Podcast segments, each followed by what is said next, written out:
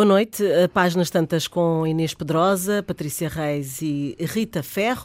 Olá, Olá meninas. Olá, Olá E antes de irmos ao tema que nos junta aqui, eu gostava de colocar aqui uma questão às três. Um, quando estão uh, em período de, de criatividade ou não, isso também influencia o vosso estado de alma? Por exemplo, quando começam um livro, eu quando acho que terminam. O nosso estado de alma influencia o momento de criação, provoca, cria um momento de criação. É o estado de alma. Ok. Rita. Eu uh, uh, sou muito adepta daquela frase uh, cínica que é quando a inspiração vem, apanha-me a trabalhar. Uhum. Ou seja, não, não, não, não, não espero que a musa quase nunca me acontece de repente estar a falar contigo. Ai, que olha, só um bocadinho que, eu vou começar. Subiu ou desceu-me o santo, ou subiu uma estrela. Ou, um, os estados de espírito uh, influem é a, a, o desempenho o desempenho de um livro, a disciplina de o fazer, uh, ou seja, o, se tu estás uh, muito excitada com uma coisa, é bom que acalmes, quer dizer, porque apesar de dentro de nós se lutarem as paixões mais incríveis, é preciso um, um, estado de pés na terra e de uma outra pessoa que não a, santa que escreve, não é? De uma pessoa consciente que se senta a escrever o seu livro. Uhum. Percebes? Portanto, tudo o que seja um, um, um, estado emocional muito avassalador, comigo não pega, tem que sentar-me e coisa. Mas, mas pronto, só para dizer, é quando eu estou a escrever uh, a minha rotina que de repente descampo por algum milagre, não é? De que tantos falam para, uma coisa, para um momento, vamos dizer, entre aspas, e passa a expressão, sublime. Assim, epá, como é que isto veio? Não sei. Mas veio quando eu estou a trabalhar e a dizer, a escrever coisas prosaicas. Uhum. Mas Inês, uh, uh, mas há aquele período normalmente vocês escrevem, nem que seja para uma crónica, eh, para outras coisas, não propriamente um projeto livro, não é? Uhum. Mas esse período ou de não criação naquele momento ou de início são diferentes, não é?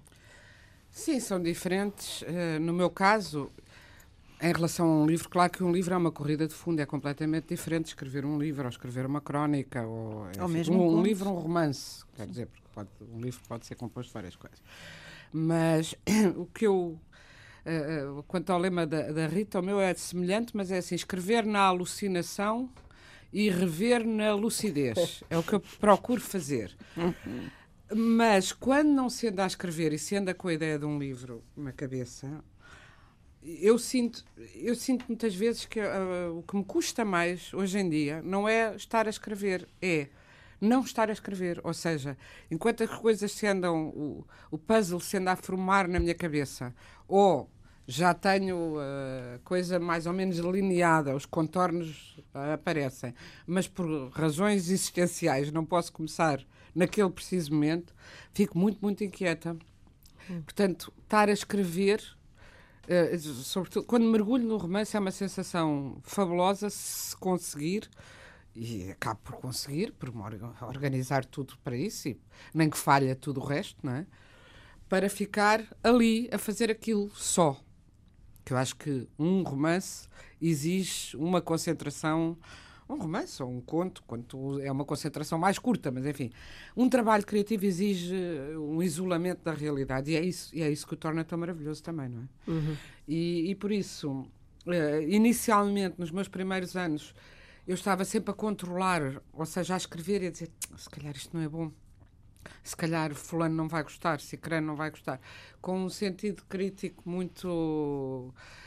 A primeira palavra que me ocorre é muito estúpido, porque ia dizer muito aguçado, mas na verdade é muito estúpido, porque acaba por ser uma censura claro. e, uma, e uma sujeição claro. ao olhar do outro, não é? Muito grande.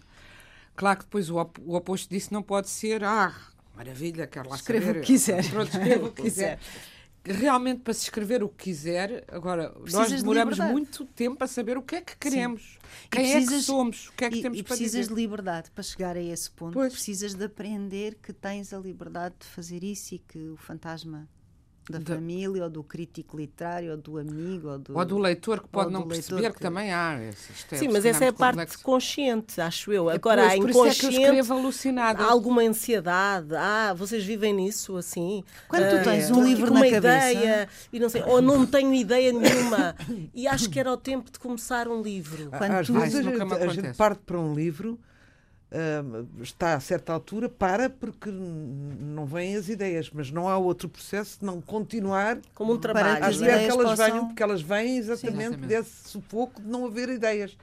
Deixa-me só dar-te uma imagem do que eu sinto, que é, que é, que é tremendo. Uh, sabes quando estás num aeroporto e há um, umas casas, não sei se já, eu acho que é em aeroportos internacionais, há uma espécie de aquários onde metem os fumadores. Uhum. Pronto, e aquilo é, é degradante, é humilhante, não é? Portanto, é uma coisa com um metro de largo e estão lá três pessoas a fumar numa, numa campânula. Três, não, 30. Ou- ou- ou- pronto, mas é pequeníssimo, não dá para 30, dá para 5 ou 6. Pronto, e é esse, esse gabinete que constitui o sítio onde eu, o, o meu lugar da escrita. Portanto, para mim, saúde é cá fora. Percebes? Nem que seja ah, fazer um crepe, ou ah, falar com a porteira, ou respirar fora. E, e sei que se entra ali, desapareci como ser humano, não dou acordo, não dou acordo, não, não estou a sintonizar com mais nada neste mundo. E não me apetece, mas uma vez lá dentro, percebes? Fica-se contente porque é o, é o que ela está a falar no mergulho. Não, às vezes nem nos apetece o mergulho e não conseguimos o mergulho, mas uma vez lá, É difícil o sair. nosso destino está está marcado. É Mas ali que quase- É estamos. muita como se- pressão. é são muita pressão, É quase é. como se tivesse uma dupla cidadania. Percebes o que eu quero dizer? Isso é muito que bonito. é Uma a, a clivagem. vida, a vida, a vida, a vida dos iogurtes e do frigorífico A vida que dos avariou, que é o meu caso, que é uma Uhum. chatice. A vida, a vida de todos os dias, a vida normal e depois esse, esse mergulho ou essa alucinação. A, a- Inês já falou aqui várias vezes e diz isto muitas vezes que é- chega a uma determinada altura em que fica numa abstração, não está cá. Não é só ela e a, e a escrita e é como se não tivesse posse do resto. Eh, é a mesma coisa que não estar sintonizado, como diz, como diz a, a, Não, a Rita. porque como sou, tendo a ser muito racional, mas eu acho que isso passa um bocado, nós todas passamos por aí. Hum, o- excesso de consciência, a hiperconsciência, não ajuda a, À criação. à criação, em particular à criação romanesca. Não ajuda a essa outra sintonia, ah, porque estamos sempre muito no controle e, e para ouvir as vozes ah, das personagens é preciso perder esse controle ah, e é preciso ah, Entrar no entrega. absurdo. Entrar no absurdo, E-. E é uma entrega, sim, é isso. eu tenho muita dificuldade, sendo muito racional e estando muito habituada e muito, muito habituada e fui muito programada para cumprir. E um romance não pode ser uma programação para cumprir, tem que ser outra coisa. Demora-se. Eu acho que às vezes é mais complicado para as mulheres que foram educadas já não exatamente a ser um anjo da casa no sentido vitoriano do termo, mas ainda de alguma maneira isso de muitas outras formas e a estarem no controle da vida cotidiana, sair disso para entrar nessa, nessa, nesse outro caos. É um caos, caos. exato. E por isso eu muitas vezes eh, escrevo melhor quando estou exausta, porque a certa altura sinto desligar-se eh, Os um- botões de um alguns- botão de a controle. ficha do pragmatismo. E, e eu sou muito da noite, porque também porque sou muito neurótica e à noite fico mais calma. Mas também quando eh, estou de madrugada já, mesmo no, no exausta, é que deixo, às vezes até faço diretas seguidas, cada vez aguento menos, ou aguento e depois tenho que dormir assim o dia inteiro, porque é uma, um- realmente é uma, uma convulsão muito grande em relação à, à vida cotidiana. Mas eu acho também outra coisa, estamos a falar de nós, da perspectiva de escritores, mas há uma coisa interessante que eu já há muito tempo queria aqui, às vezes penso falar aqui no programa. Ouço cada vez mais gente dizer que não tenho tempo para ler romance. Ainda há dias no, no Twitter estava uma, uma fulana a dizer eu lia tanto romance e agora não consigo É um ler problema de concentração. concentração, porque estão nas redes sociais. Claro. Com a Netflix, ela dizia: entre a Netflix, a vida, lá está, os iogurtes e, eh, e E o, o trabalho. sim. E chega a casa a Netflix e o Twitter, eh, saber o que se passa no mundo, e tenho mesmo saudades, e dizia Elsa: não consigo ler um romance há que tempos. E eu disse: tens que fazer um esforço primeiro, porque o esforço que se pede ao leitor é parecido com o esforço que nós temos também. É para o escritor. Ao escritor, não é? Porque é um leitor. Uma imersão. Uma imersão, porque nós, na verdade, eu gosto imenso de cinema e sem desdor para o cinema, mas pode-se estar a ver um filme, mesmo uma grande obra, numa certa descontração e não participação. Aquilo está-se a passar à minha frente, estou a absorver. Sim, é estou a muito bonito, ou é muito comum. Sim. Oh, é muito interessante, mas, mas não, e sobretudo quanto mais, porque já nem vemos cinema na sala escura, isolados, vemos em casa, depois só com o telefone, depois, depois vamos buscar qualquer coisa ao frigorífico não. que não está a variar. Exatamente, Esse é hoje o teu trauma. Este é o meu trauma do dia. Mas eu digo, as pessoas realmente deseducaram-se para ler, e isso eu acho que lhes faz mal, e não digo isso porque, porque sou escritora, porque também, se não ler, eu sinto isso. Eu próprio, nos meus, no meu dia a dia, passam-se dias que tenho muito pouco tempo para ler, mas se eu não conseguir ler, nem que seja 10 páginas de qualquer coisa, fico muito ansiosa, muito nervosa, porque não. Não, parece que não consegui sair da espuma, não consegui ter um momento de recolhimento. É como se fosse o meu momento, uh, sei lá. Outras... Parece que é um tempo que, que, o meu spa. que se perdeu. Pronto. E é um tempo perdeu. que vale mais. Exato. Porque eu, eu também sou, estou com essa, com, essa, com essa síndrome, hum. exatamente, da, da, do audiovisual. De expressão. Mas a verdade é que eu vejo, já vi tudo que há de bom para ver na Netflix, tenho que passar para a HBO porque já estou a ressacar, já não tenho mais nada. Estás em privação. Uh, Olha, eu não, privação. Eu não Netflix. Uh, tinham, uh, e vi magníficas séries, magníficas, nórdicas, vi coisas maravilhosas. No outro dia disseram-me assim: então, mas o que, é que tem, o que é que tens aí giro para sugerir? Eu não me lembrava um, uma única. Pois, pois. Em relação ao tempo em que leio, as coisas ficam. Em relação àquilo que eu vejo, as coisas não me ficam. E aí pode-se ver a diferença do valor de uma e de outra, não é? Uma, lá está, é o intelecto passivo, a receber tudo já feito, não é? e outra é o intelecto ativo em que tu tens uma interação com aquele autor e te projetas naquela circunstância, uh, que também no filme sim, mas de uma maneira muito mais volátil. Há um uhum. escritor, o Michael Cunningham, que disse numa entrevista ou numa apresentação e que gerou alguma polémica, uh, curta polémica, mas alguma, que as séries televisivas eram a literatura do século XIX. As séries televisivas eram, eram uh, o equivalente à ah. literatura do século XIX. Ah. E as séries televisivas, eh, pronto, eh, é, lá está, é o que diz a Inês: uma pessoa senta-se no sofá, aquilo está ali, é, dá para ir jantando pelo meio e atendendo não, o telefone. E, está ali. Que não se aprende. Anda-se atrás, seja... anda-se para a frente. Sim, que não seja ótimo, é mas é, ótimo. é muito mais alienante não pede a nossa participação. Aquilo não pede a nossa, o não, nosso, é só ver, nosso é, contributo. É, é, não nos deixa. Ao ritmo que aquilo é debitado. Até tem ideias. Tá. Até está. tem ideias não lá dentro. Com uma, não ficas com uma frase, como estavas a dizer, não, nem te lembras depois. Tipo, pois nada. É de, Mas o que é que eu vi? O que é que eu vi, exatamente. Bom, foi uma boa Depois pergunta. Deste... Bom, resvalou para outras coisas. Mas foi ótimo. Não, mas, Agora, mas isto que a Inês disse é muito importante. Tem a ver com o nosso o tema tempo. Nós entramos na tal cápsula para escrever. Uhum só para sublinhar, porque foi dita aqui uma boa ideia. E é uma muito boa ideia. E é preciso entrar na tal cápsula também para ler. Portanto, e não favor, é fácil. Queridos ouvintes, entrem, porque vale a pena. Ganham mais vida, sinceramente. E, é. e, temos uma boa sugestão a seguir, que é, uh, assinalamos aqui o centenário do poeta brasileiro João Cabral de Melo Neto. E, e, antes de passar a palavra à Patrícia, uh, deixo aqui algumas frases que eu ouvi do poeta numa, numa entrevista.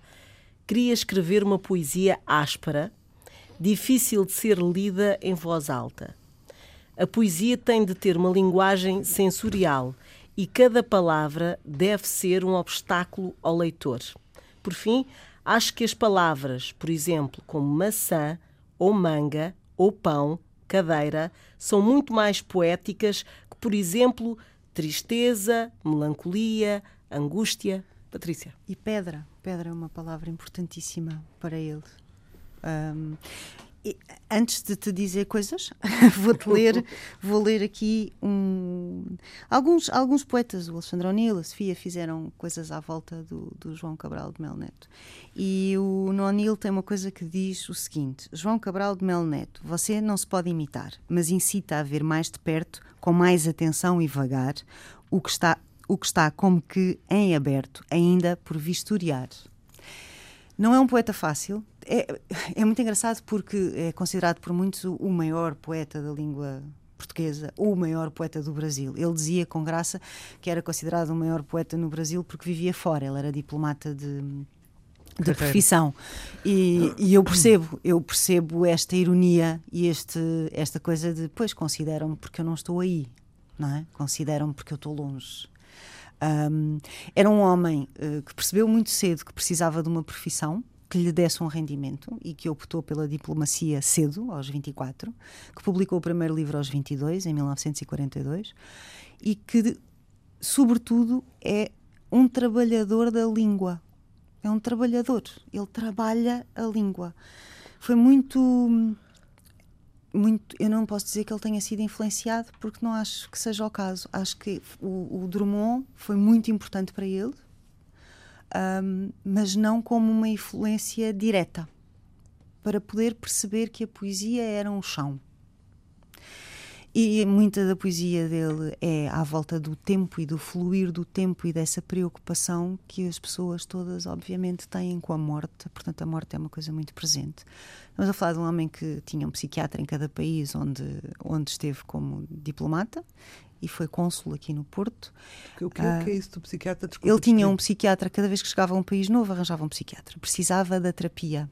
Do, do espaço de diálogo e gostava que os uh, psiquiatras lessem sua, as suas poesias, os seus poemas para se perceber. Uh, para era, se um perceber. Homem, mas tinha, era um homem que queria muito perceber-se.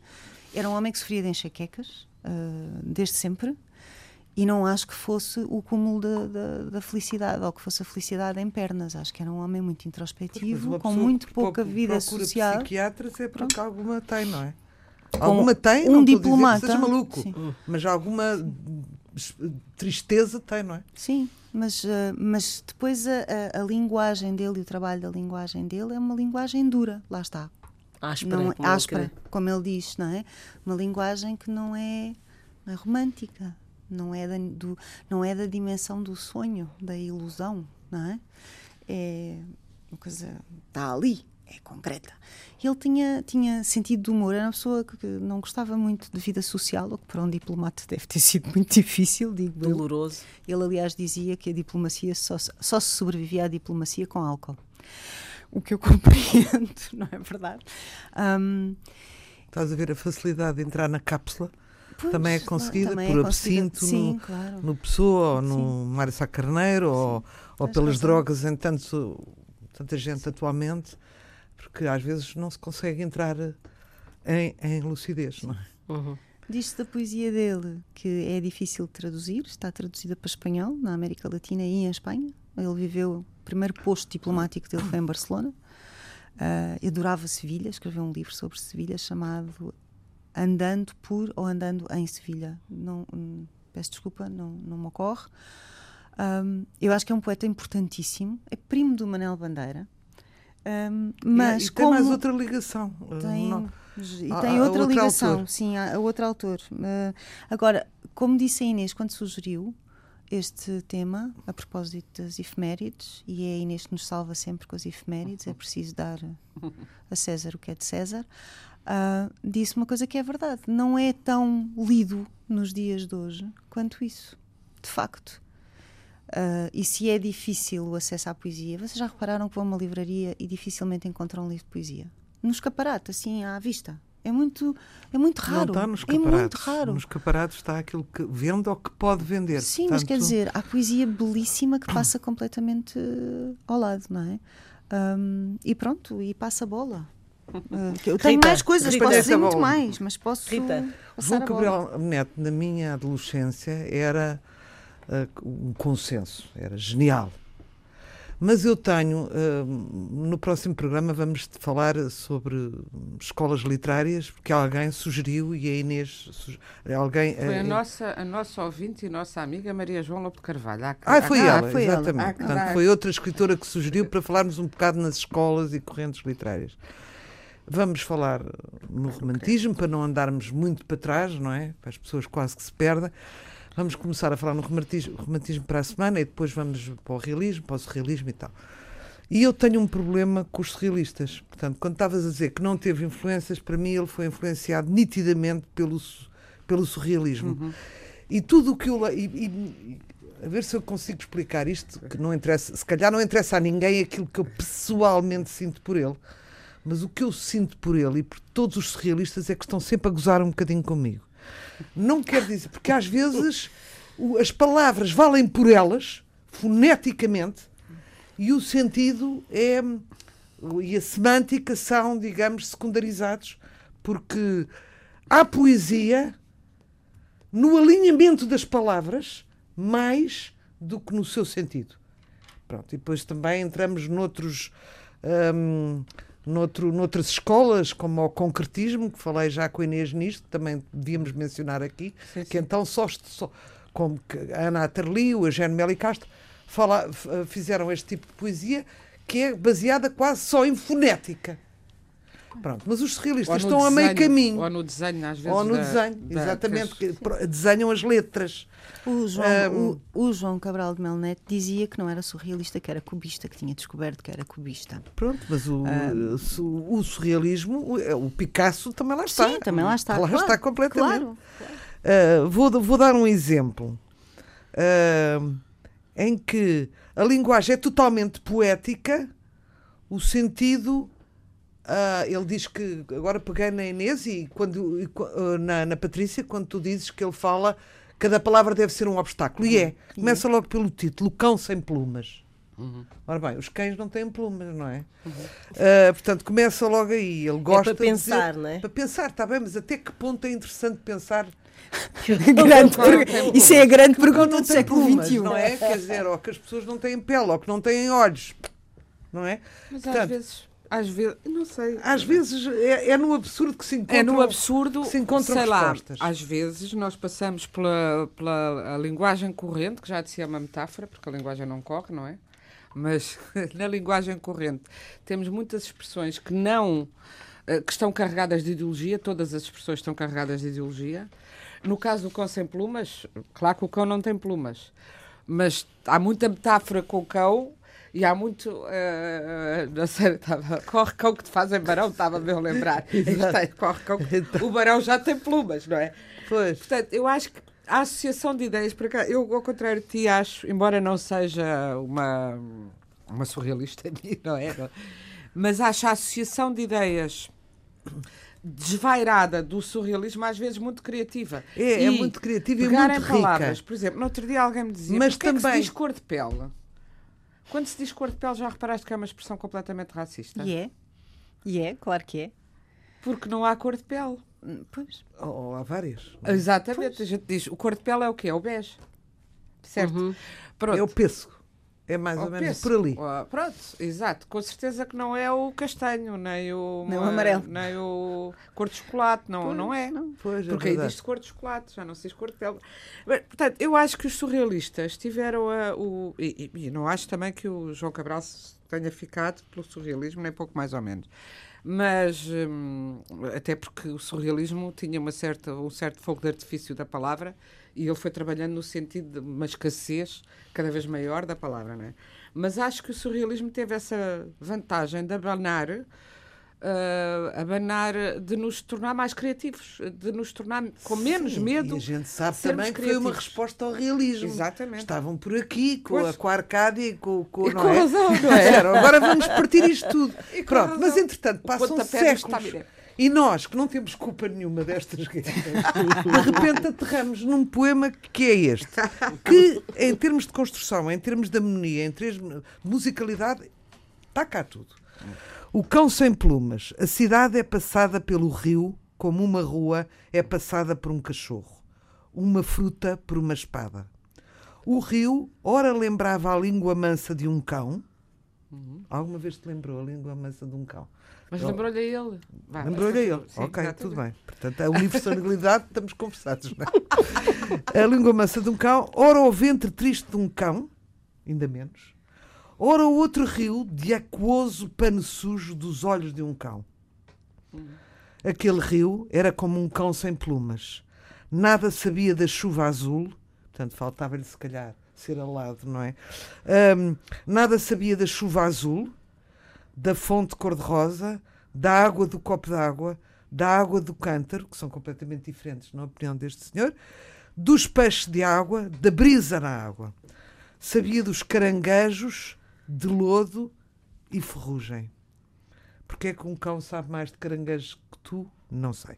Sabia da lama como de uma mucosa. Isto dá vontade de dividir por frases, não é? Eu tenho a impressão que foi o Virgílio Ferreira que uma vez, eu já, já mesmo contei aqui, porque a, a, a, a Agostina, que nós três adoramos, faz às vezes umas afirmações Ora bem. lapidares, Ora, a pensar. mas que se tu desmontares, são isso e é o seu ao contrário. também São isso e o seu contrário. Exatamente, Sim. exatamente. São Pronto, e uma vez o Virgílio contrário. Ferreira, num- na conta corrente, num dos seus diários, disse: Agora vamos lá ver o que esta senhora diz. E tirou alguma dessas frases enormes e pensou: o que é que isto quer dizer? E realmente, quando as lia, eh, não eram isoladas do contexto, porque elas próprias são isoladas mesmo no contexto da sua própria obra. Mas hum, aquilo não, não fazia sentido nenhum, quer dizer, pronto. E este, este senhor também diz que o, que o cão sabe os cães sabem dos caranguejos de lodo, não são de outros, e ferrugem, portanto, as duas coisas juntas.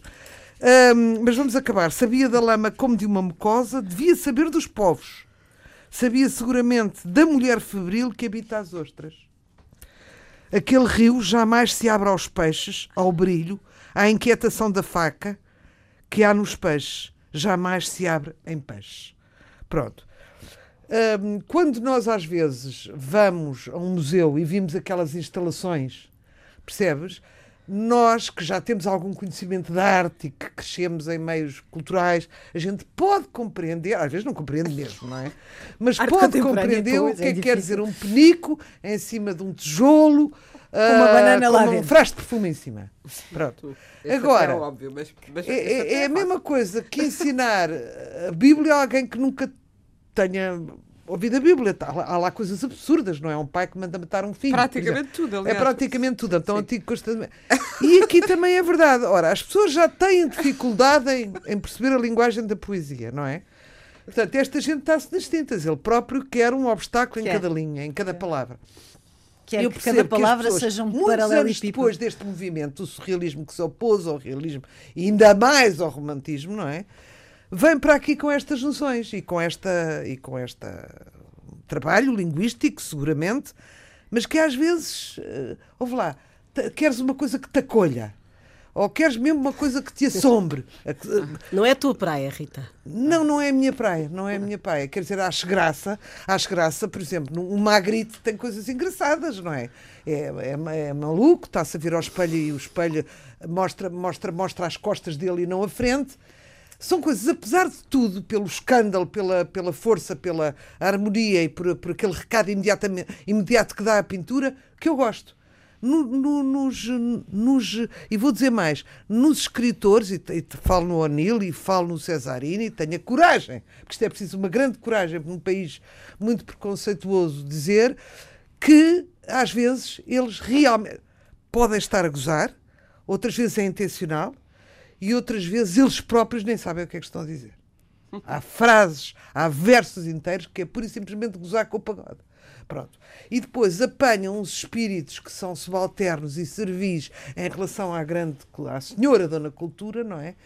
E que as pessoas pasmam e o mundo rende-se aos pés, porque o O'Neill era assim, e era casado com não sei quem, era pai de não sei quem, e o Cesarini era extraordinário, e não da da tateiga. E de repente aquilo é elevado à obra-prima. Calma! Não é assim que as coisas são. Portanto, o João Cabral Neto era um homem cheio de charme, um homem muito interessante, muito inteligente, viajou pelo mundo inteiro, um homem com muito mundo, mas isto tem a ver com o contexto histórico, não é? Não sei se daqui a um- uns, séculos isto. Porque as coisas. hum, Percebes? Se isto resiste. hum, Pronto, mas não quer dizer que eu não gosto. Eu gosto das coisas dele, mas sinto às vezes que eles gozam um bocado. Inês. Olha, eu estava aqui a lembrar-me de uma frase do, do, do Jacobson, que acho que já aqui disse uma vez, mas que se adequa exatamente, apareceu-me aqui no meu caderninho, quando tu estavas a falar, e adequa-se ao que, ao que- ao que- É uma resposta possível ao que tu estavas a dizer, que eu compreendo o que tu estavas a dizer, nota, mas diz o, o Jacobson, o grande teórico da literatura, a literatura representa uma violência organizada uh, cometida sobre o discurso uh, comum. Uhum. Uhum. E, portanto, é deslocar, precisamente isso os surrealistas fizeram no, continuamente, e esse poema, particularmente, que tu leste, é talvez até de, de, que me lembro o mais surrealista do João Cabral Mel Neto. E devo dizer que é do que eu, até talvez seja dos que eu gosto mais, porque eu gosto, por exemplo, porque o João Cabral Mel Neto a sua estética era a estética da rarefação, da escassez, do dizer o mínimo, precisamente porque o contrário do que tu estás a dizer, Rita, que é eu quero uma coisa que me. Uh, que me acolha. Acolha, aco acolha. Exato, o acolher. Ele é Uh, eticamente, é a posição dele, contra a literatura como acolhimento. A fofinha. música de embalar. Atenção, que eu, quando eu diz... estou a falar, não estou a falar da fofinha. Não, mas não é? Quer dizer, há génios claro que... que... Eu sei, escreveram... mas agora deixa-me deixa dizer.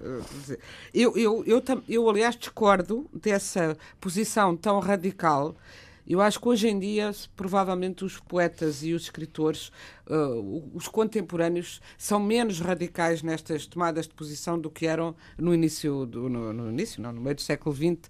Por exemplo, João Cabral de Melo Neto, que é muitíssimo. Ele era amicíssimo da Sofia e tem muitas afinidades com a Sofia.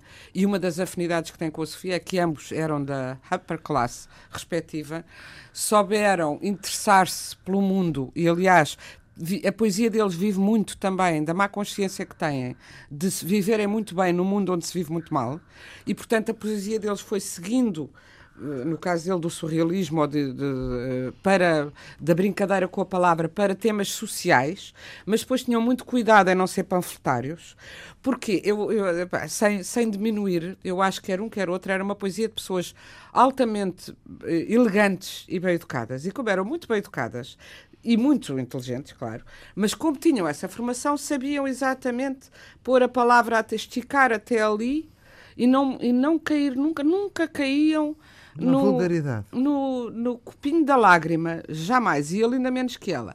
Mas com tanto cuidado, que às vezes, eu, desculpem lá, mas às vezes pareço eu, leio certos poemas deles, não necessariamente esse de que eu gosto muito e já esse que tu leste, que eu gosto não muito. tem nada a ver, tens que dizer mas isso, um são, embora me deslumbrassem muito quando era mais nova, pela inteligência e, pela, e pelo fulgor uh, rigoroso da colocação de cada palavra, e de, mas hoje em dia, às vezes, e, e como a Rita, não, des, não desfazendo no imenso mérito, e eu duvido que eles não fiquem, acho que ficam mas acho que às vezes está um, há um cheiro a excesso de bom comportamento num e noutro. Que os surrealistas, por exemplo, o Mário Cesarini já não tem, até porque de bem comportado tinha pouco, embora também fosse um senhor da alta, mas como vivia, no, vivia na, na, no, na marginalidade, tinha esse contacto mais, mais permanente.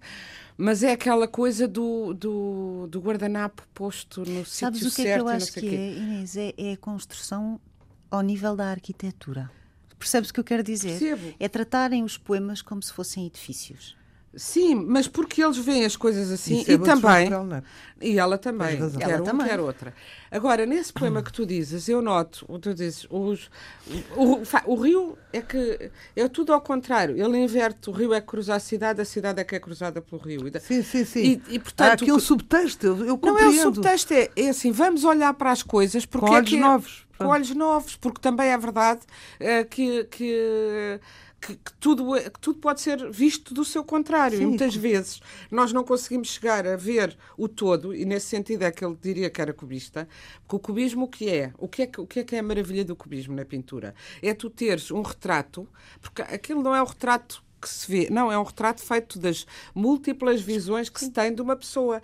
Portanto, tens um retrato que é uh, poliédrico, que é acaba por não ser o retrato de ninguém porque tem um bocadinho do olho de cada um naquele retrato. Eu acho que o cubismo começou na pintura e avançou pela literatura, e fala-se pouco disso, mas eu acho que a literatura mais criativa contemporânea tem a ver com esse processo cubista.